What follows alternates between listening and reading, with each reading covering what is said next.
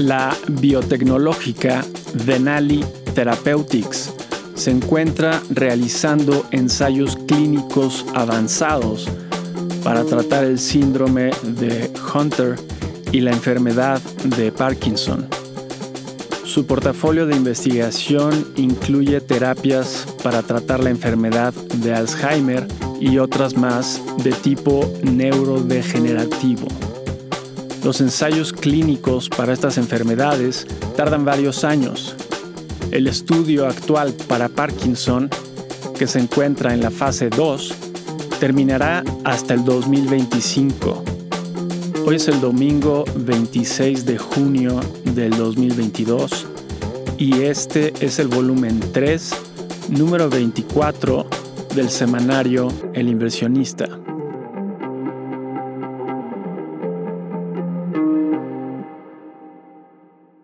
La información de esta semana fue relevante para actualizar nuestras expectativas. El jefe de la Reserva Federal, Jerome Powell, aceptó que es posible una recesión. Es una señal preocupante a nuestro juicio, a pesar de que dijo creer que aún se puede lograr un aterrizaje suave. El presidente Biden dijo que podría quitar los impuestos federales a las gasolinas para reducir los altos precios de estas algo que ayudaría considerablemente para reducir la inflación en el corto plazo. Pero al parecer no cuenta con el apoyo suficiente de los legisladores. La mayoría de las economías se encuentran en una situación similar. La inflación en el Reino Unido alcanzó 9.1% en mayo, un valor no visto en cuatro décadas. Alemania pidió a sus ciudadanos reducir el consumo de gas y reactivará viejas plantas de carbón ante las reducciones en 60% del suministro de gas que hizo Rusia. De ser necesario, el siguiente paso que daría Alemania sería racionar el gas. Se espera que Italia siga estos pasos. Estas medidas indudablemente reducirán el consumo y la producción europea, por lo que una recesión en dicho continente se torna más probable. En cuanto al conflicto en Ucrania, algunos expertos consideran que la Organización del Tratado del Atlántico del Norte y Rusia podrían enfrentarse en el sur de Lituania, y la empresa Nike se suma a todas las empresas que ya han abandonado Rusia.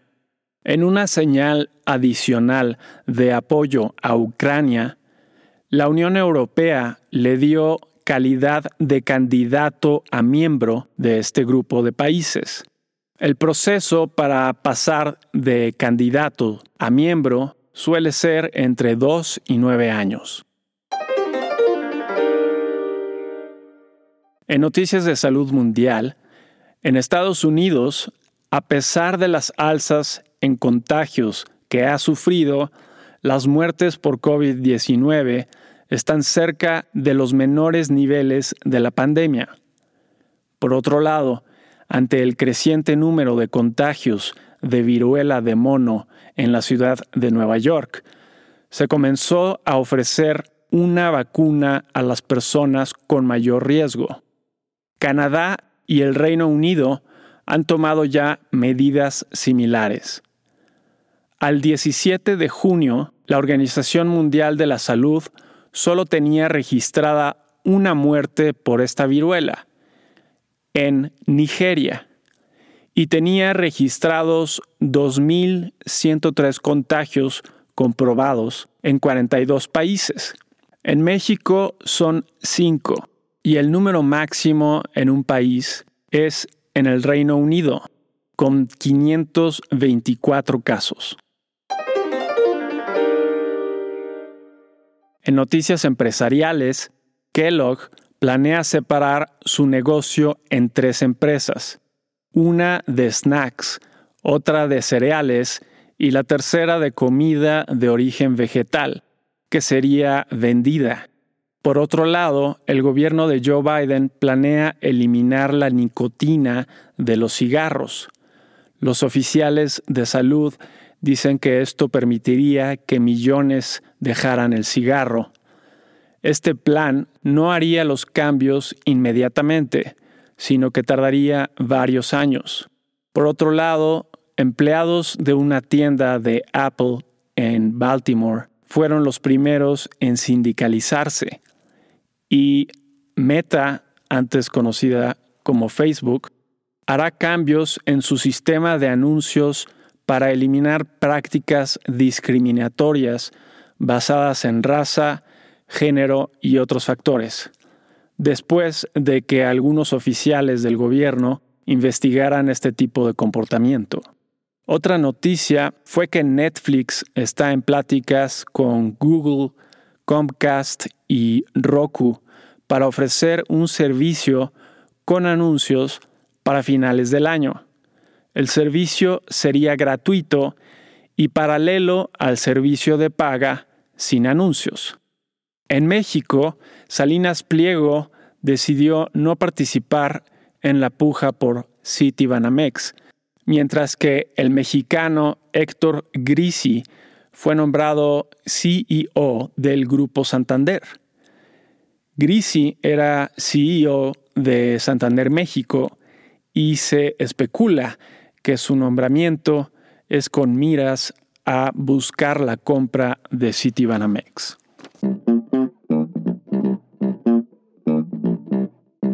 Notas de la semana que termina.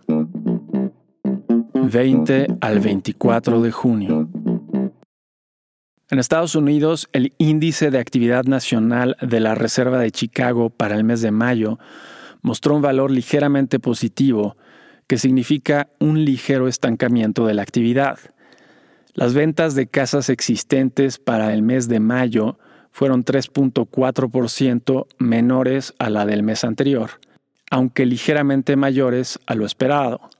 Las solicitudes de seguro de desempleo de la semana fueron ligeramente menores a las de la semana pasada y siguen en un rango bajo en términos históricos.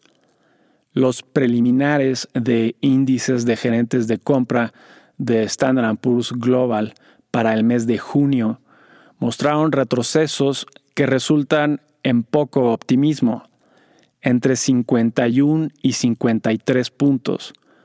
Recordemos que 50 puntos es el umbral entre pesimismo y optimismo, y que el valor fue de 36.1 en lo peor de la pandemia y de 63 en la fuerte recuperación observada en agosto del año pasado. Las ventas de nuevas residencias para el mes de mayo fueron mayores al mes pasado y a lo esperado. Habrá que ver si es por una desaceleración de los precios. Y la confianza del consumidor, según la Universidad de Michigan, para el mes de junio fue de 50 puntos, prácticamente igual a la del mes anterior. Algo importante es que las expectativas de inflación no regresaron al valor pico del pasado abril, con 5.4%, sino que permanecieron en 5.3% como el mes pasado. En reportes de utilidades, tuvimos, entre otras empresas, a Fuller con una sorpresa positiva, Steelcase con una sorpresa positiva con pérdidas, Accenture con una sorpresa negativa, FedEx con una sorpresa mínima positiva, y Carnival con una sorpresa negativa con pérdidas. El 68% de las 29 sorpresas fueron positivas, una buena semana en los pocos reportes de utilidades que hubo. Con respecto a la semana anterior, el índice Standard Poor's 500 de la bolsa estadounidense tuvo una recuperación de 6%. El petróleo West Texas Intermediate bajó de 109.56 dólares el barril a 107.62 dólares el barril. Y el oro bajó de 1.835 dólares por onza a 1.826 dólares por onza. En México, la encuesta a la industria manufacturera para el mes de abril mostró que el personal de esta industria aumentó en 0.1% y la remuneración media en 1.4%, ambos con respecto al mes anterior. En cuanto a los componentes del PIB del primer trimestre, destaca que el crecimiento de 1% con respecto al mes anterior se dio a pesar de un mínimo aumento de 0.1% en el gasto del gobierno y gracias al crecimiento mayor a 2% de casi todos los demás componentes. El consumo privado, en particular, creció en 3.4%. Por otro lado, las ventas minoristas aumentaron en 0.4% del mes de marzo al mes de abril, superando con ello el nivel prepandémico. La decisión de política monetaria del Banco de México fue unánime e igual a la anticipada, un alza en la tasa de interés de 7% a 7.75%. Llamó también la atención el pronóstico de la institución. Espera una inflación de 8.1% para el tercer trimestre y de 7.5% para el final del año. Finalmente, la actividad económica para el mes de abril mostró un crecimiento mensual de 1.1%. Con respecto a la semana pasada, el índice de precios y cotizaciones de la Bolsa Mexicana de Valores retrocedió 0.57% y el tipo de cambio bajó de 20.39 pesos por dólar a 19.8 pesos por dólar. ¿Qué podemos esperar para la semana entrante? 27 de junio al 1 de julio. En Estados Unidos, el lunes tendremos las órdenes de bienes duraderos y de capital para el mes de mayo. Ese mismo día tendremos las ventas residenciales pendientes para el mes de mayo. El martes tendremos los índices de precios de residencias para el mes de abril y la confianza del consumidor para el mes de junio, según el Conference Board. El miércoles tendremos los datos finales relacionados con el PIB del primer trimestre y tentativamente un discurso del jefe de la Reserva Federal, Jerome Powell. El jueves tendremos el dato de mayor interés, el índice de precios de los gastos de consumo personal para el mes de mayo. El mes anterior se desaceleró de forma importante, pasando de 0.9% a 0.2% en su crecimiento mensual. Anticipamos un valor similar para esta ocasión. Ese mismo día tendremos el ingreso y el gasto personal. Finalmente, el viernes tendremos los índices de gerentes de compras del Institute for Supply Management para el mes de junio. En reportes de utilidades tendremos, entre otras empresas, a Nike, General Mills, McCormick y Walgreens. En México, el lunes tendremos la balanza comercial para mayo, el martes tendremos la tasa de desempleo, el miércoles tendremos los índices de personal y remuneraciones para el mes de abril, ese mismo día tendremos datos del programa de la industria manufacturera, maquiladora y de servicios de exportación para el mes de abril. El viernes tendremos la confianza de las empresas para el mes de junio y ese mismo día tendremos el índice de gerentes de compra de Standard Poor's Global para el mes de junio.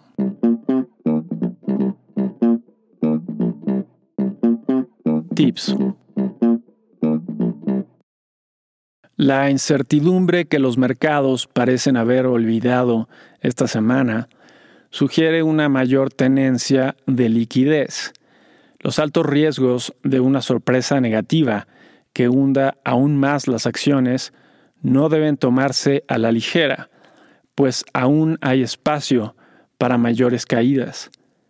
Otra opción que es muy interesante es la compra de dólares, porque si hay una recesión estadounidense, el peso se depreciaría de forma importante.